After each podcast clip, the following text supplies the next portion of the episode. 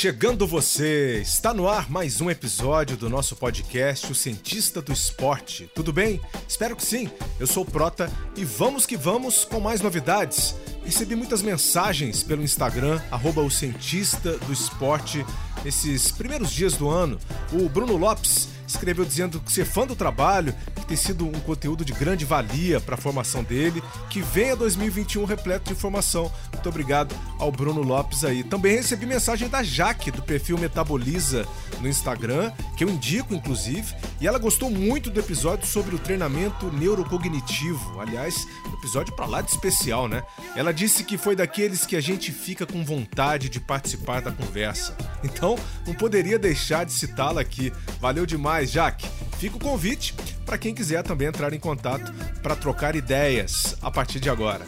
Lembro que nosso podcast está nos aplicativos do Spotify, Apple, Google, Castbox ou todo o conteúdo e outros atrativos você encontra também no meu blog ge.globo barra o cientista do esporte. Se não for pedir muito, faça sua avaliação também com as estrelinhas lá que você acha que a gente merece para que o nosso conteúdo circule por aí. Bem, já falei demais. Vamos ao nosso conteúdo.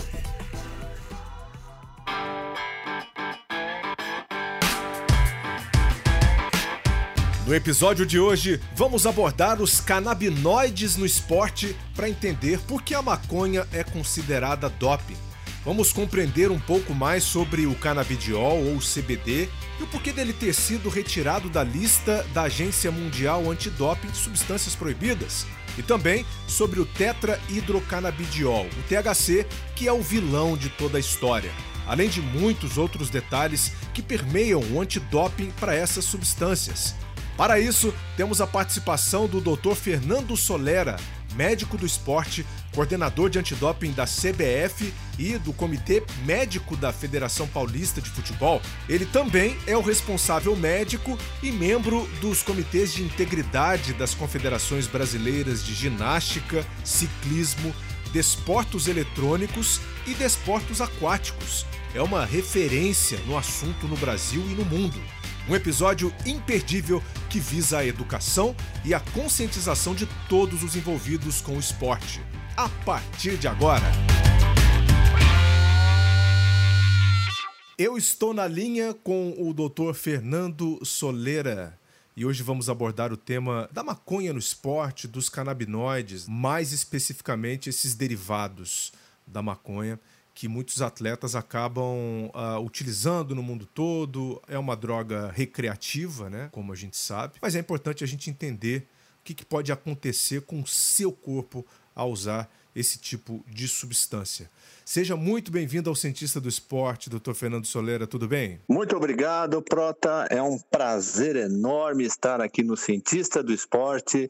Acompanho o Cientista do Esporte já há bastante tempo e vou confessar para você e para quem está nos ouvindo, sempre tive uma vontade enorme de poder participar, de contribuir de alguma maneira com o cientista do esporte. Muito obrigado, Prota e amigos, estou à disposição.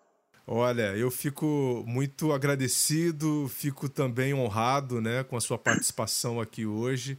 É, você é uma referência aí no mundo da medicina esportiva, principalmente é, nessa área da integridade do atleta, né, que a gente prioriza em competições, principalmente. A, além da, da, da, dos bons resultados, né, a gente tem que sempre primar também pela integridade física do atleta. E é bacana te ter aqui hoje para a gente bater esse papo. Para a gente começar, doutor Soleira, é, a maconha ela é considerada uma droga de uso recreativo, né, ilícita em vários países. E a partir daí acho que já se torna um problema para atletas. Né? Qual é a sua visão em relação a esse tipo de droga e, a, e as substâncias também que estão presentes na maconha? No esporte, no caso.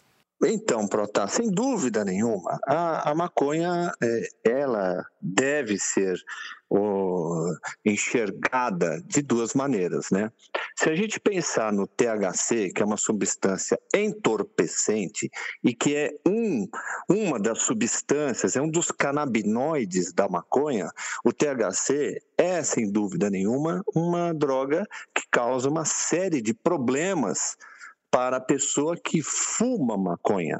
Agora, se a gente pensar no CBD, que é o canabidiol, já é totalmente diametralmente oposto, já é uma substância muito bem-vinda, já é um fármaco considerado já hoje já um fármaco, um medicamento que tem uma ação fundamental é, no uso terapêutico na medicina. Então a gente tem que é, ter um olhar bastante crítico e ao mesmo tempo entender que o CBD é uma substância muito bem-vinda é, um, um, para o arsenal farmacológico no tratamento das epilepsias, por exemplo, uhum. e o uhum. THC continua sendo uma substância que causa uma série de problemas para é, o ser humano.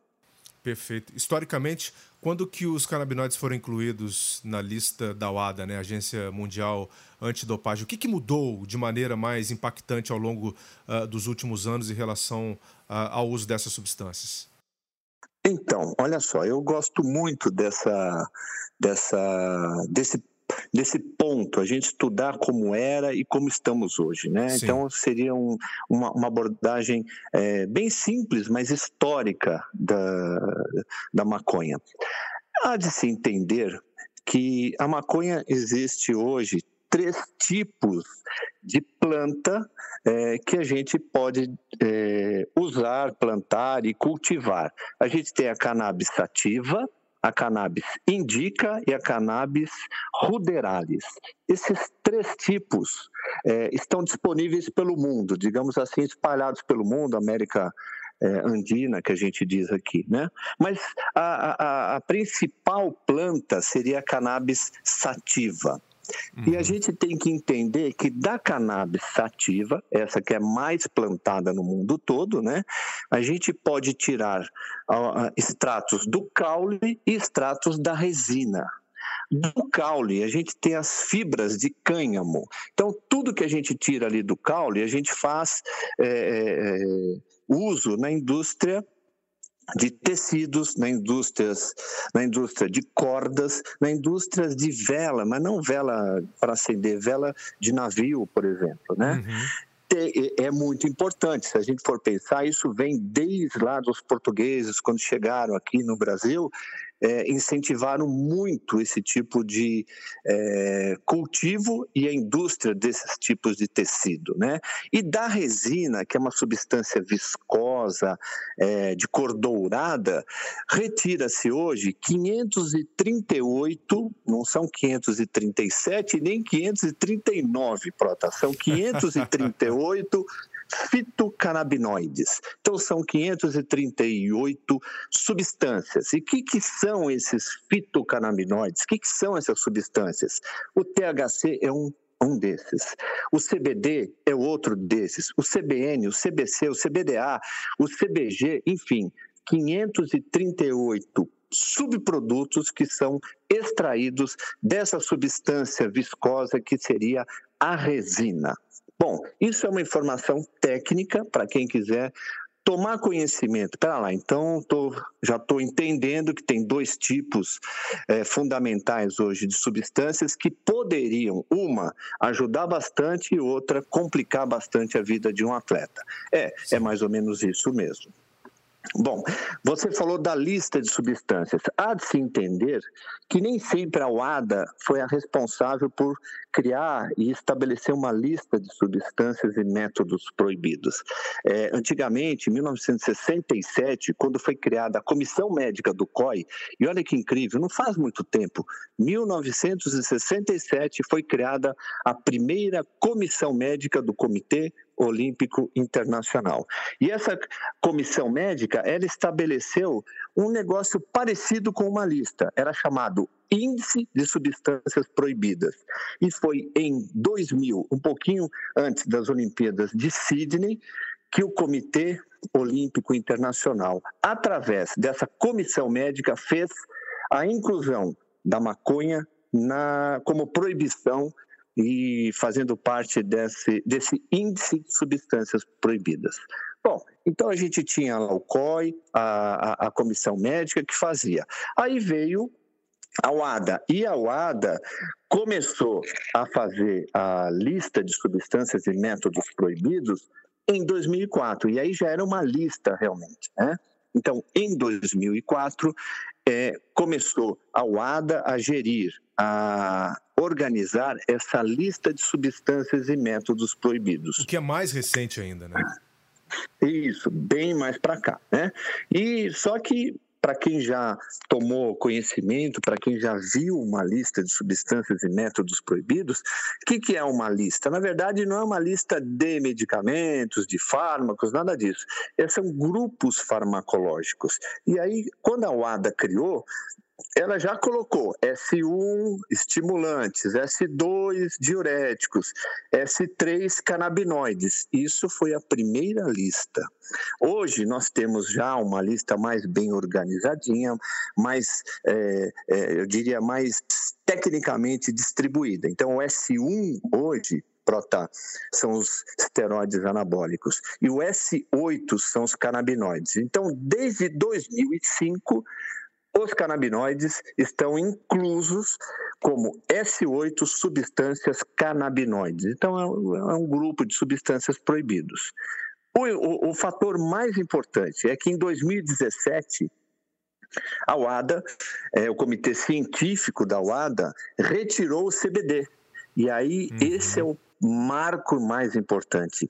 O canabidiol saiu da lista em 2017. E mais ainda, de, o valor de detecção de, uma, de, um, de um canabinoide, né, de, uma, de, de maconha, subiu de 15 nanogramas para 150 nanogramas. Dez vezes então, mais. Então, 10 vezes mais. É, a princípio, a gente entende pô, a UADA está vacilando, a UADA está facilitando. Não, é porque existia muito uma situação que acontecia com muita frequência. Era o, o fumante passivo, Prota. Quem hum. aqui que está nos ouvindo que não tem uma tia, uma avó que teve câncer de pulmão e nunca fumou? Quem fumou foi o marido, fumava no quarto, fumava na sala, fumava no carro. Ela foi fumante passiva a vida inteira, praticamente. E ela desenvolveu um câncer de pulmão. Isso é um fato na medicina, isso não é uma, uma, uma ideia, uma hipótese. Isso é um fato na medicina. Então, baseado em evidências, já que a gente está falando em ciência do esporte, né?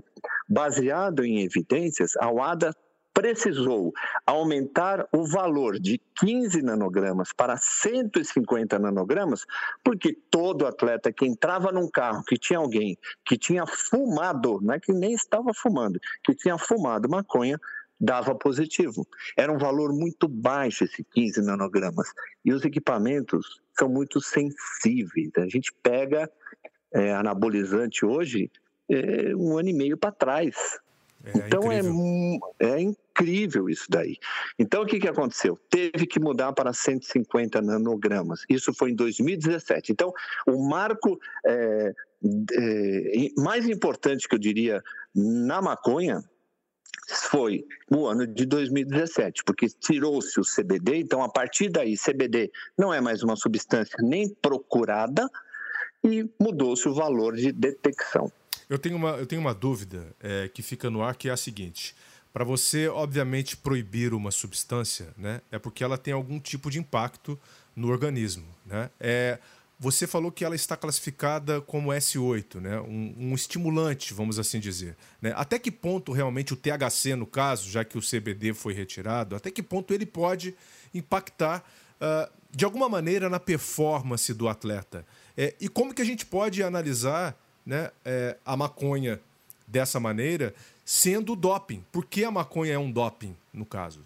Então, qualquer substância, é, para que ela entre numa lista de substâncias e métodos proibidos da WADA, ela tem que perfazer dois conceitos de três.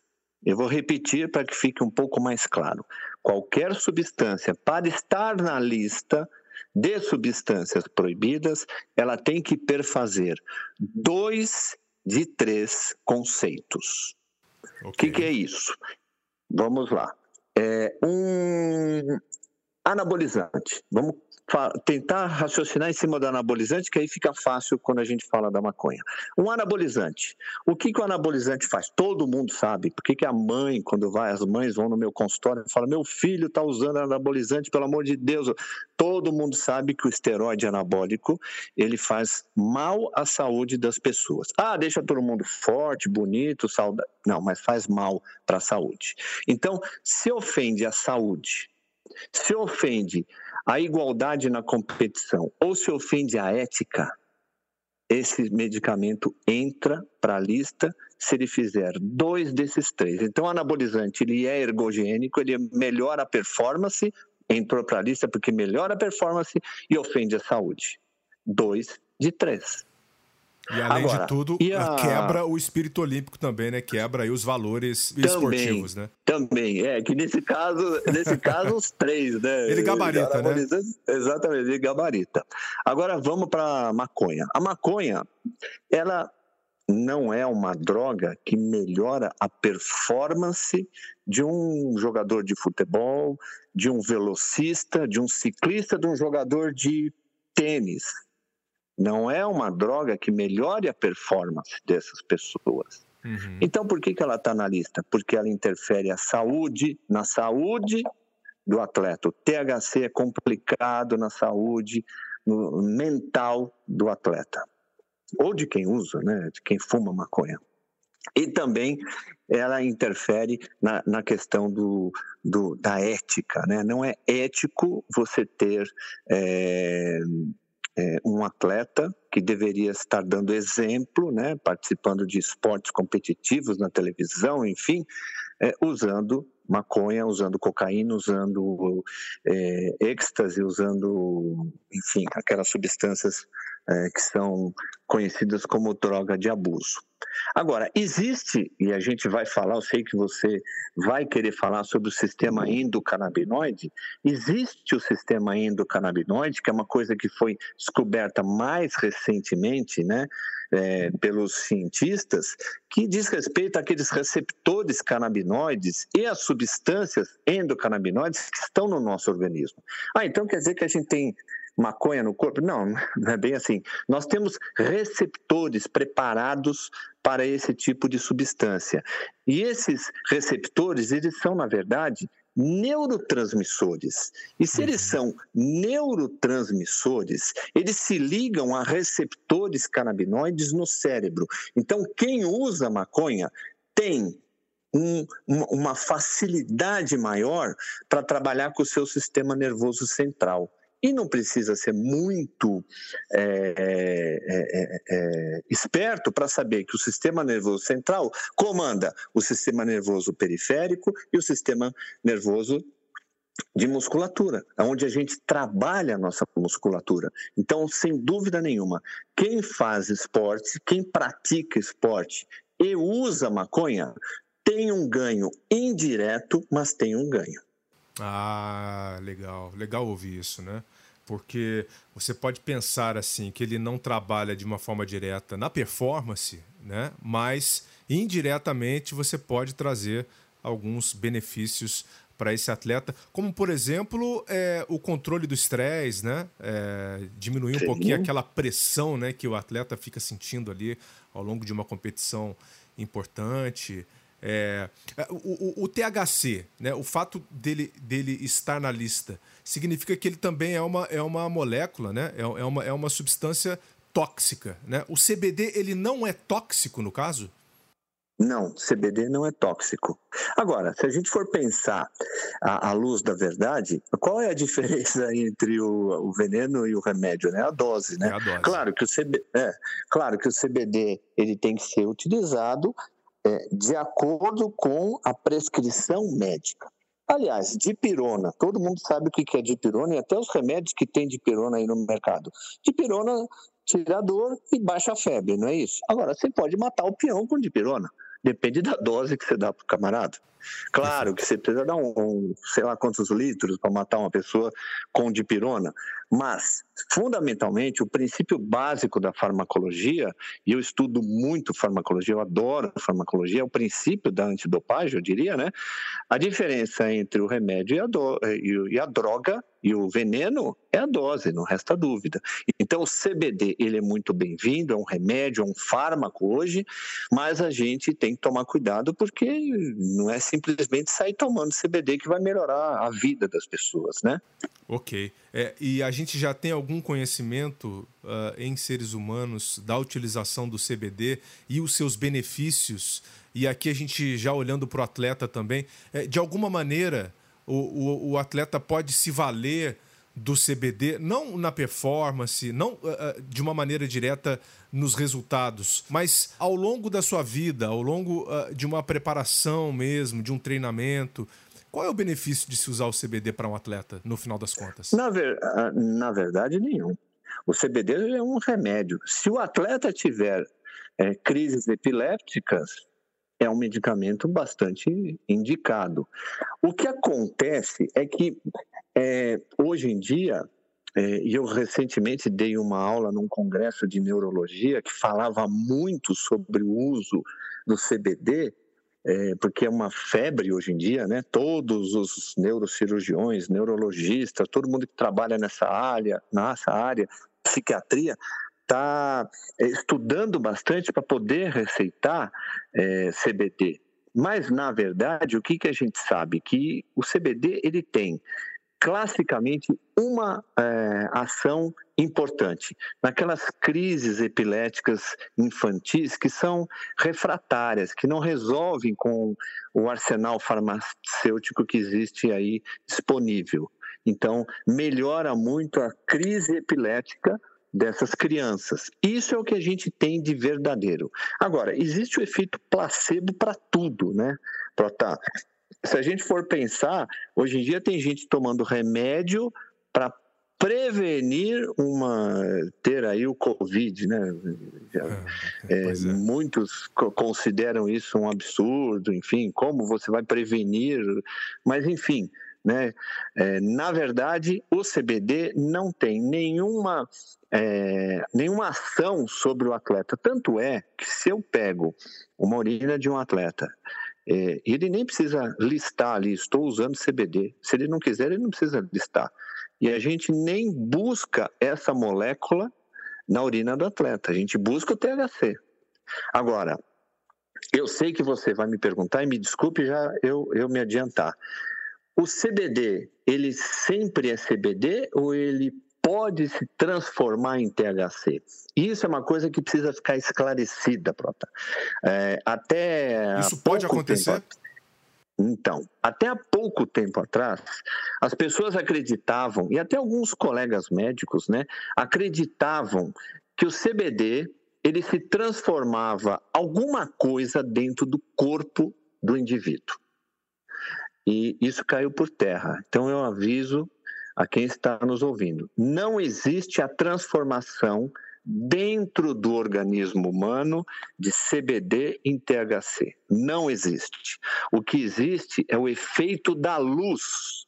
Então, vocês prestem atenção: quando vocês forem usar o CBD, o, o medicamento vai vir num frasco, num vidro âmbar, que é aquele marrom, né? Fosco, né? Fosco, exatamente, porque tem que proteger o produto da luz, porque na luz ele se transforma alguma coisa em, em, THC. E o grande problema nosso hoje na antidopagem é esse, que o atleta chega e fala: "Eu comprei este medicamento na internet, e eu tomei este medicamento, o frasco é âmbar, é tudo, mas na verdade ele não era um CBD puro, ele tinha alguma coisa de THC. Então, essa é a nossa grande preocupação. Como a gente tem a preocupação com os suplementos virem contaminados, com diurético, com o chás, né? O chá emagrecedor vir contaminado com diurético, muitos é, medicamentos à base de CBD e vem escrito em 100% CBD, na verdade ele tem 0, alguma coisa de THC. E isso para nós é muito preocupante, porque pode dar nível e aí o atleta não vai ter como explicar isso no tribunal. Perfeito. E como é que tá, uh, uh, assim, como é que estão os números né, de atletas contaminados hoje, se a gente puder falar da realidade do Brasil, por opa, exemplo? Opa, vou te passar a realidade do mundo, porque existem dados na UADA. Quem, quem gosta de antidopagem está acostumado com a visitar, né, frequentemente, digamos assim, o site da UADA. E é muito legal, realmente. Eles têm lá a estatística anual. É, desde 2008, eles publicam tudo que há de dados relativos a todos os esportes do mundo. Uhum. Então, olha só, para vocês terem uma ideia, esses são dados, não são meus, são dados da UADA, é, então são fidedignos. Né? De 2018 e 2019, o esporte que mais teve casos de THC, de maconha, foi o skate.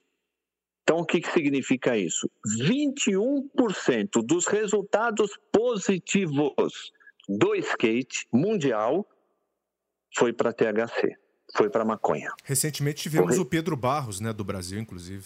Também, exatamente. Essa, ele está incluído nessa estatística aqui, porque é 18 e 19, ano 18 e 19. E tem esse delay. Todo mundo me pergunta nas palestras: ué, mas e 20? Não, tem que ser um ano depois, porque a gente tem, é, a UADA compila dado por dado, e os resultados, às vezes, eles precisam ser confirmados. O cara vai para tribunal e fica lá quatro meses no tribunal, e aí o, o, dado ainda não pode sair no ano. Então, existe um delay de um ano sempre com os dados da UADA.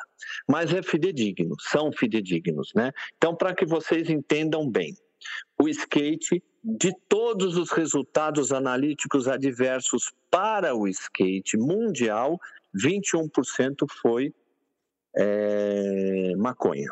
O tiro com arco, que já tem uma interferência aí, aquela história da bradicardia e tal, né? O tiro com arco, 20% de todos os casos positivos do mundo equivaleram é, for, equivaleu a 20% dos casos o tiro com arco. Aí e já tem uma má fé, né? Já tem uma má fé aí no é, caso. É, exatamente, já tem uma certa, né, uma certa lógica, digamos assim. Eu vou, vou, vou me, me me, me, permitir não dizer má fé, mas vou dizer, tem uma certa lógica, tá bom, Prota? Ok, perfeito. Melhor, é. melhor assim. no basquete, 19%. O futebol, é 17% dos casos positivos do mundo inteiro correspondeu a 17% dos casos. Bom, aí a gente pode pensar num outro dado estatístico que eu acho bacana também. Aliás, eu acho que estatística é tudo no mundo, né? Os números não mentem, Frota. Olha só, as substâncias por grupo farmacológico, como eu falei para vocês, na lista de substâncias e métodos proibidos, era subdividida em grupos farmacológicos, né? Então, S1 anabolizante, nesse ano 18 e 19, correspondeu a 44% dos casos positivos, ou seja, metade dos casos positivos no esporte mundial equivaleu a anabolizante. Então, todo mundo, metade pelo menos dos atletas quiseram usar anabolizante. É sempre líder, né? Os anabolizantes líder. são sempre líderes, né? Sempre, sempre, sempre. E sabe, dos anabolizantes, o principal, estanozolol. O estanozolol é a droga que a gente tem que perseguir, porque ela foi a droga mais utilizada por atletas que buscaram burlar o controle antidoping. É de fácil acesso, ah, não é, doutor Solera? Ah, mas é lógico, né? A Esse gente é consegue ponto, comprar né? tudo. Esse é o grande problema. O anabolizante, eu tinha pacientes de idade que usavam uma vez por mês uma, uma, uma medicação injetável de anabolizante. Senhoras de idade. O que, que acontecia com elas? Melhorava a captação de cálcio, dava um pouquinho de músculo, melhorava a, pessoa, a senhorinha de idade. Mas o uso, é, mas a, a, preocupação nossa é com essa rapaziada de academia, essa rapaziada de clube que usa de forma indiscriminada usa anabolizante até ter um infarto, usa anabolizante até ter um câncer de fígado, usa anabolizante até ficar grotescamente daqueles tamanhos enormes, sem ser fisiculturista. Se a gente, eu frequento muito academia, faço muito esporte, eu percebo em várias academias, não estou dizendo que eles estejam usando anabolizante, hein, mas eu percebo ali atletas é, de fisiculturismo que poderiam estar tá aí subindo no palco e não, eu treino sozinho, eu faço. Você vê que tem gente que tem nível internacional em termos de tamanho, digamos assim, né? É, e, acabam, a gente descobre que o cara está usando, que o cara te aborda, sabe que você trabalha nessa área, acaba te abordando, pedindo indicação, esse tipo de coisa, né? Lamentável. Bom, continuando nas nossas estatísticas aqui, a segunda substância mais encontrada nesses dois anos, já, olha como cai a estatística, o anabolizante 44%, o, e a segunda substância mais encontrada é o estimulante. O que, eu, o que eu penso? Pô, teria lógica, né? Ciclista, corredor, nadador, tudo que se precisa de velocidade, estimulante, né? Mas já cai para 15%. Então, a segunda droga mais encontrada foi o anabolizante, 15% delas, né? Os canabinoides estão em sétimo lugar. 3% dos resultados positivos para o esporte mundial no ano de 2018 e 2019, 3% foi canabinoides. Então você vê que não é uma droga muito utilizada, né? Sim, mas a, ah, a, ao, longo, ao longo dos últimos anos, a gente percebe um aumento. Ah, eu tenho. Ah, eu tenho isso. Olha só, no futebol brasileiro tem uma estatística de 31 anos. Faz 39 que eu faço controle antidoping, Protá. 39 anos, exatos. E faz 31 anos que eu tenho que eu tenho os dados na mão, Frota. Olha que interessante. De 1989 a 2020, nós tivemos é, 23 casos de canabinoides. É pouco. Se comparar com estimulante, o futebol brasileiro foge da, da, da, da estatística mundial. Nós tivemos 70 casos de estimulantes, 50 casos de cocaína e 47 casos de anabolizante em 31 anos. E eu e a pergunta que você me fez, mas essa estatística está aumentando? Está aumentando. Principalmente a cocaína. Nós temos um aumento, uma hora a gente sente e conversa sobre cocaína. Eu tenho um trabalho recentemente que eu fiz de pesquisa bastante interessante. Eu tenho percebido nos últimos anos um aumento no, nos casos de cocaína e maconha no esporte, principalmente no futebol. Eu fico pensando aqui, é, esses atletas né, que fazem uso de maconha, né, que tem ali o, o THC detectado, quanto tempo leva aproximadamente né, para o corpo eliminar uh, essa substância, depurar essa substância do organismo? Vamos considerar que a maconha não é feita em nenhuma indústria farmacêutica. Portanto, vai depender muito de quem plantou, de quem prensou, de quem colheu, de quem embalou e quanto tempo demorou para vender. Depende esse, da qualidade, é um né? Depende da qualidade. Dep exatamente. E se a gente for pensar como é feito a maconha, o que, que tem ali na maconha, é, já, nós fizemos uma vez uma, uma investigação, é impressionante, você acha de tudo tudo, semente, não sei do que, tudo ali naquele meio. Porque se o cara embalar só maconha, aquela da boa, né? No meu tempo, no meu tempo tinha uma história na faculdade lá que os caras acharam um navio que afundou e a maconha estava na. Então to, toda maconha boa, os caras falavam que era maconha da lata. Essa é da lata. Aqui no Rio então, de Janeiro, inclusive, essa história. Essa história é do Rio de Janeiro. Essa história. É, então, acha a lata, a maconha da lata. Então, se a gente for pensar a qualidade do produto né? A gente tem tanto cuidado, você vai usar, comer um iogurte, você, opa, vai vencer amanhã, é melhor eu não comer, né? Vai que esse troço me faz mal. Aí o cara sai dali, vai para uma festa e fuma maconha. Onde foi feita aquela maconha, velho? De onde veio isso? Quanto é, esterco de animal tem ali? Quanto lixo está no meio daquilo e o cara botando para dentro do pulmão dele, pronto. Eu não entendo isso. O usuário de droga, antes de mais nada, é um burro contumaz, eu diria, porque ele não tem a menor preocupação com o que, que ele está pondo para dentro. Né? Eu vejo, às vezes, a pessoa, você, você conversa com as pessoas, você fala: olha, eu vou te receitar um anti-inflamatório para essa dor no seu joelho. Doutor, mas anti-inflamatório não faz mal para o rim, não tem que tomar um certo cuidado. E o cara vai lá e fuma maconha, o cara vai lá e usa cocaína. Fala, pô, será que né, o anti-inflamatório o cara tem medo e a maconha não? Então eu, eu é, penso que para você responder com exatidão quanto tempo é, demora para sair do organismo humano, isso me perguntam muito, né? É, você imagina o que médico de clube, médico de atletas me telefonam.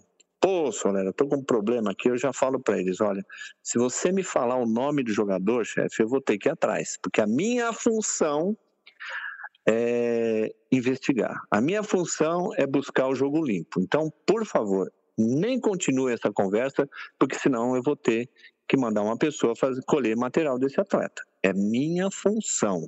A parte investigativa é um dos pés. A investigação, educação e exames de qualidade é o tripé de sustentação de uma organização antidoping. Então, se alguém me liga falando de um atleta, eu tenho que ir atrás. Bom, Entendi. mas de qualquer forma, os caras me perguntam, eu falo, olha, genericamente te falando, genericamente, 10 dias a gente ainda pega maconha. Se o cara fumou, depois de 10 dias a gente ainda pega. Cocaína, dependendo do tipo de cocaína também, quanto o cara usou, uns 15 dias a gente ainda pega. Porque é um fato, né? Agora, o cara pode usar uma cocaína tão diluída que usou agora, de tarde já não pega mais, porque era péssima, né?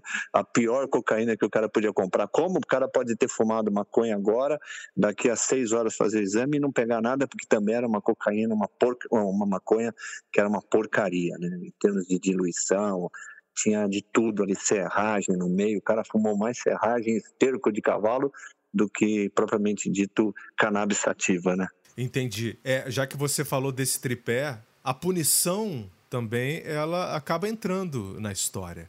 Como é que fica a punição para quem é pego uh, com níveis de THC acima desses 150 nanogramas por ml que você falou para gente? Olha, bastante interessante. Olha só, hoje existe um documento da UADA que diz para a gente que é, chama-se documento técnico, né? Uhum. O THC acima de 180 nanogramas por mililitro é uso em competição, porque tem isso também, né, Prota? A gente ainda não, não abordou a questão de em competição e fora de competição.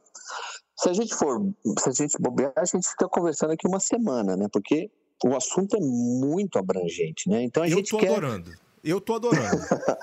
Mas a gente quer cutucar o nosso ouvinte aí para que a gente possa depois é, desenvolver outros, outros bate-papos, né? cutucar essas pessoas para que elas tenham interesse, falar, não, pera lá, eu tenho filhos, eu trabalho em clube, eu tenho alunos, eu quero saber um pouco mais. Aí a gente, a nossa parte é, de educar, né? Isso é a parte mais bacana, né?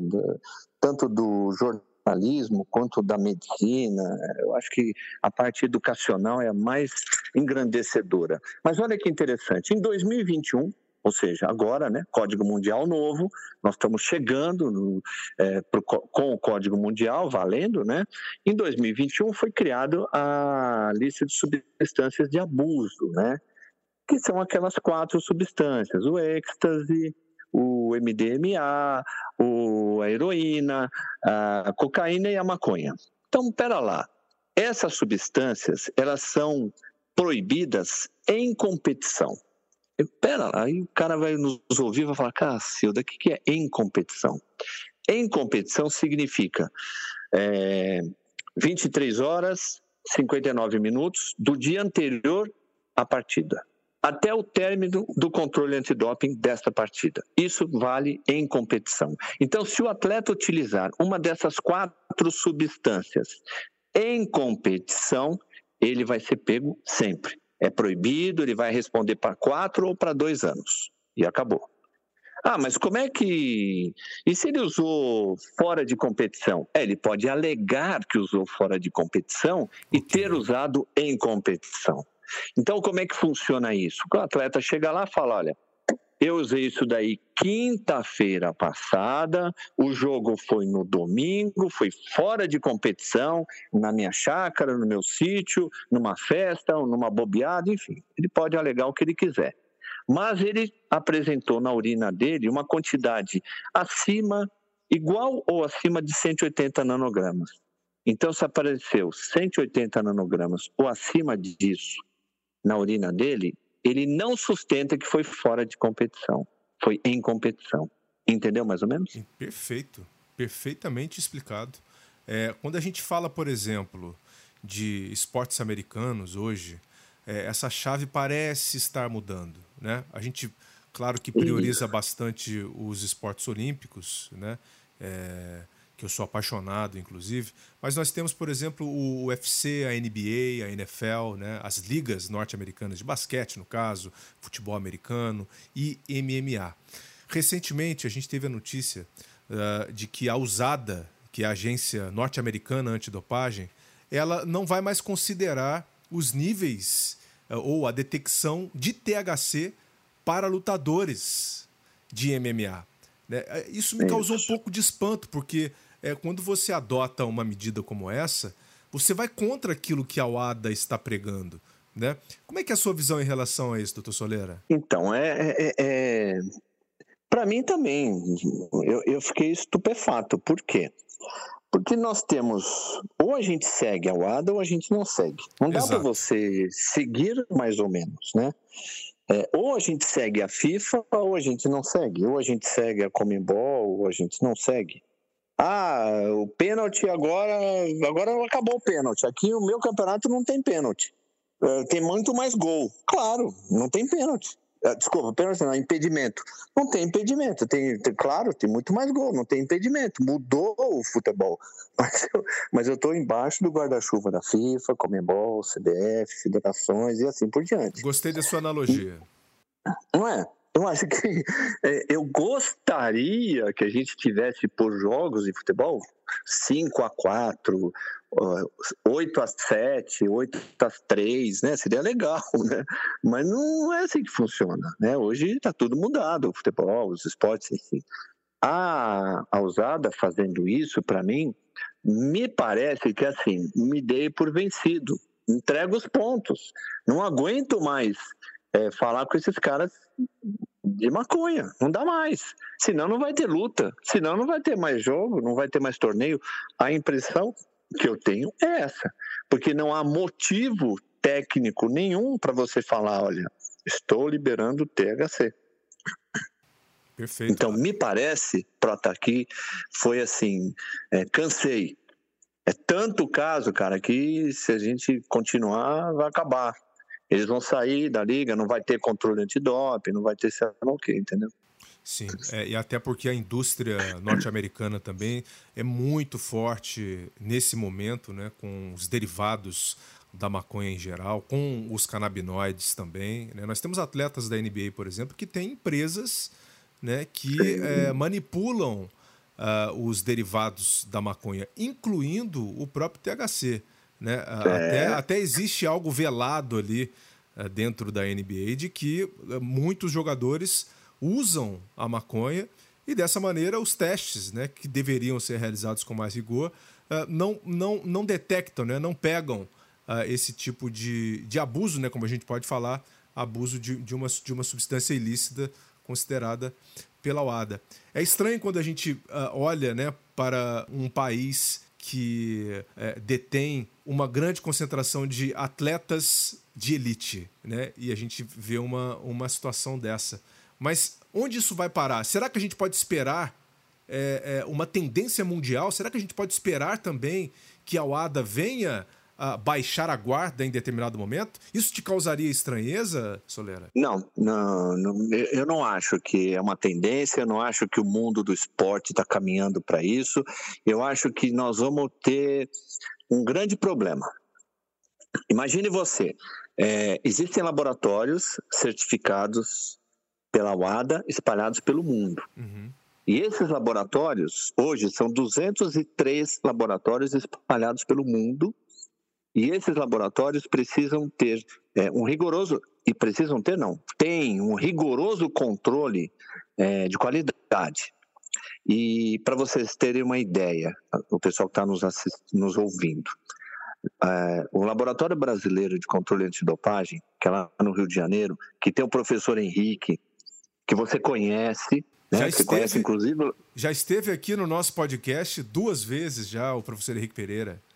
Então, é um avião nessa área, um cara conceituadíssimo, um cara que tem nome internacional. Então, o nosso laboratório é o único da América do Sul. Existiu da Colômbia, mas a professora Glória Galo, infelizmente, morreu faz dois anos. Eu conheci ela muito bem, conheci o muito laboratório colombiano. Hoje não tem o laboratório colombiano, eles estão em processo de recredenciamento. Mas veja bem, nos Estados Unidos existem dois laboratórios. Los Angeles, eu conheço muito o laboratório americano.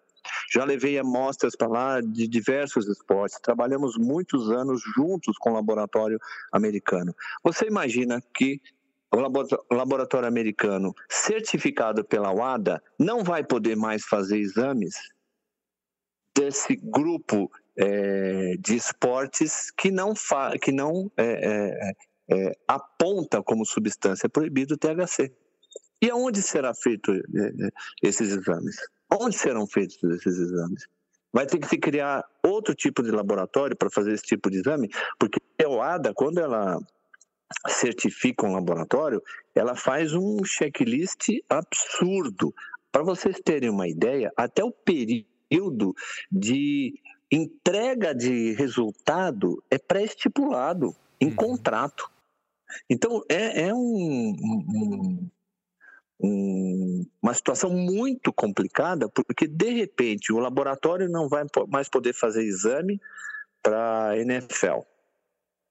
Quem que vai fazer exame para eles? Ah, vai ter que ter um outro laboratório. Ah, isso é não é fácil. Um espectrofotômetro de massa é milhares de dólares. Então não é assim tão simples como parece.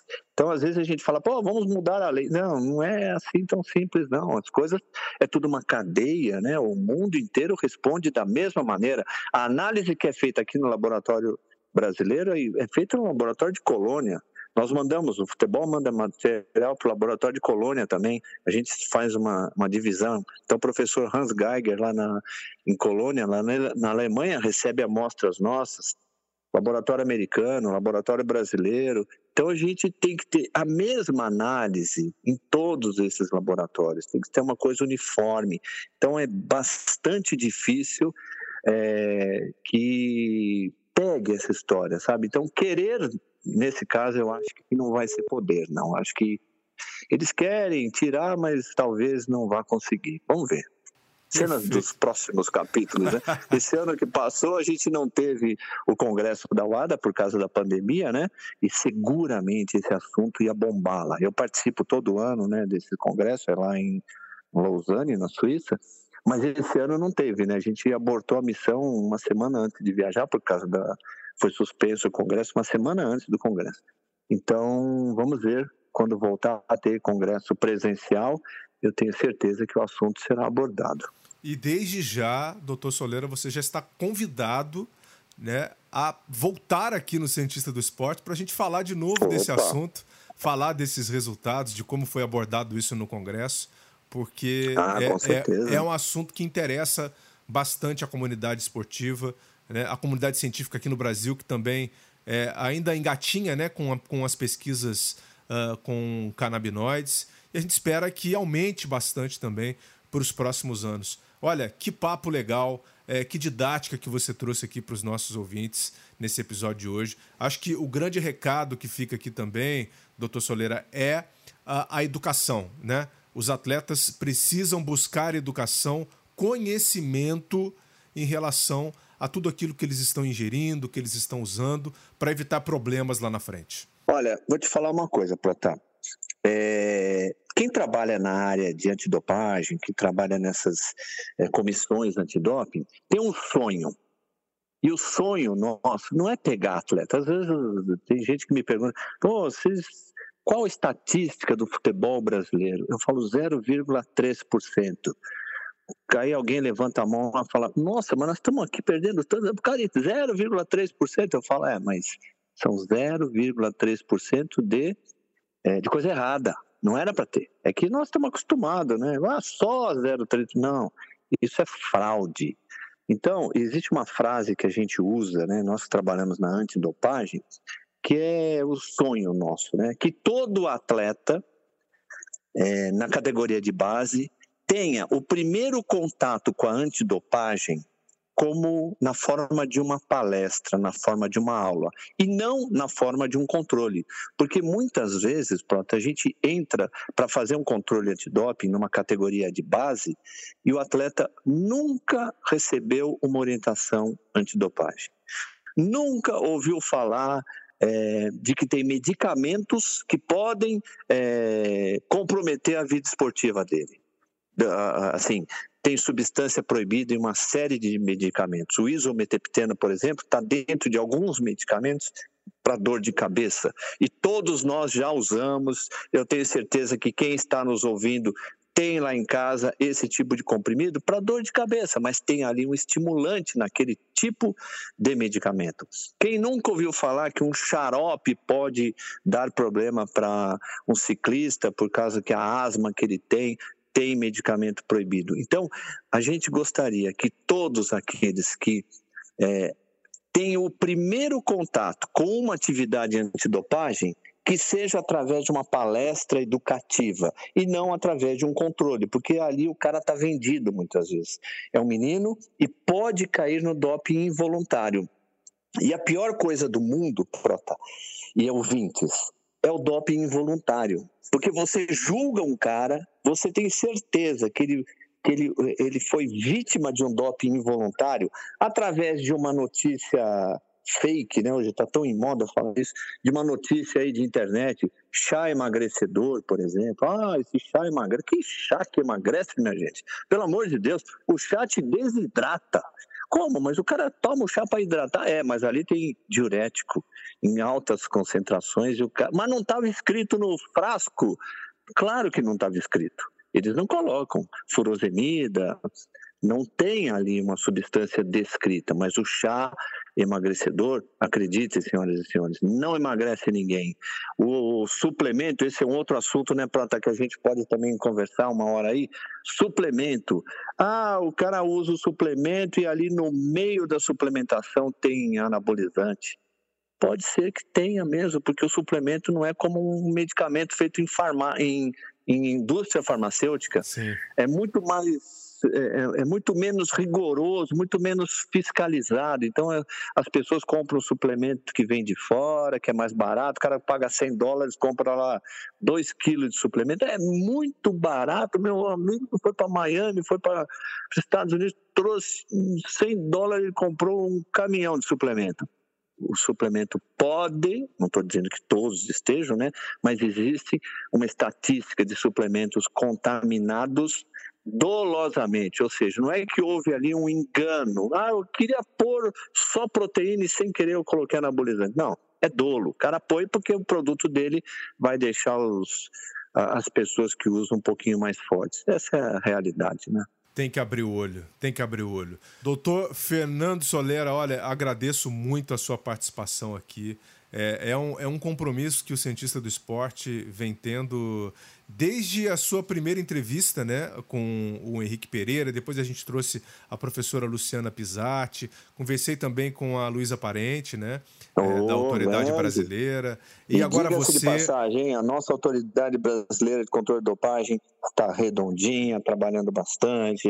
A Luísa, a Fernanda Bini, todos lá da ABCD. É, é, um prazer enorme poder contar com a colaboração da ABCD, que é a nossa agência é, antidoping, é, é o braço da UADA aqui no Brasil, né? Muito interessante. Excelente. Bem, conto com você então para uma próxima edição. Você deu tantas ideias para gente, colaborou aqui de uma maneira muito importante, né, para a comunidade esportiva. Um abraço para você, doutor Fernando Soleira.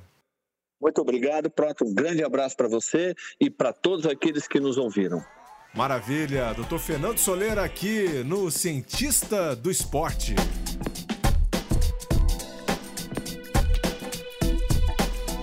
Muito bom! Tenho certeza que esse episódio traz aí uma contribuição gigantesca para a comunidade atlética. Divulgue, por favor. Vamos promover o debate e a conscientização. Você quiser também expor o seu ponto de vista para a gente ou tirar dúvidas, mande sua mensagem no Instagram, arroba o cientista do esporte. Farei questão de responder ou encaminhar para o Dr. Soleira. Beleza? Vou ficando por aqui. Muito obrigado pela companhia. Semana que vem tem mais. Um grande abraço Vida longa aos cientistas!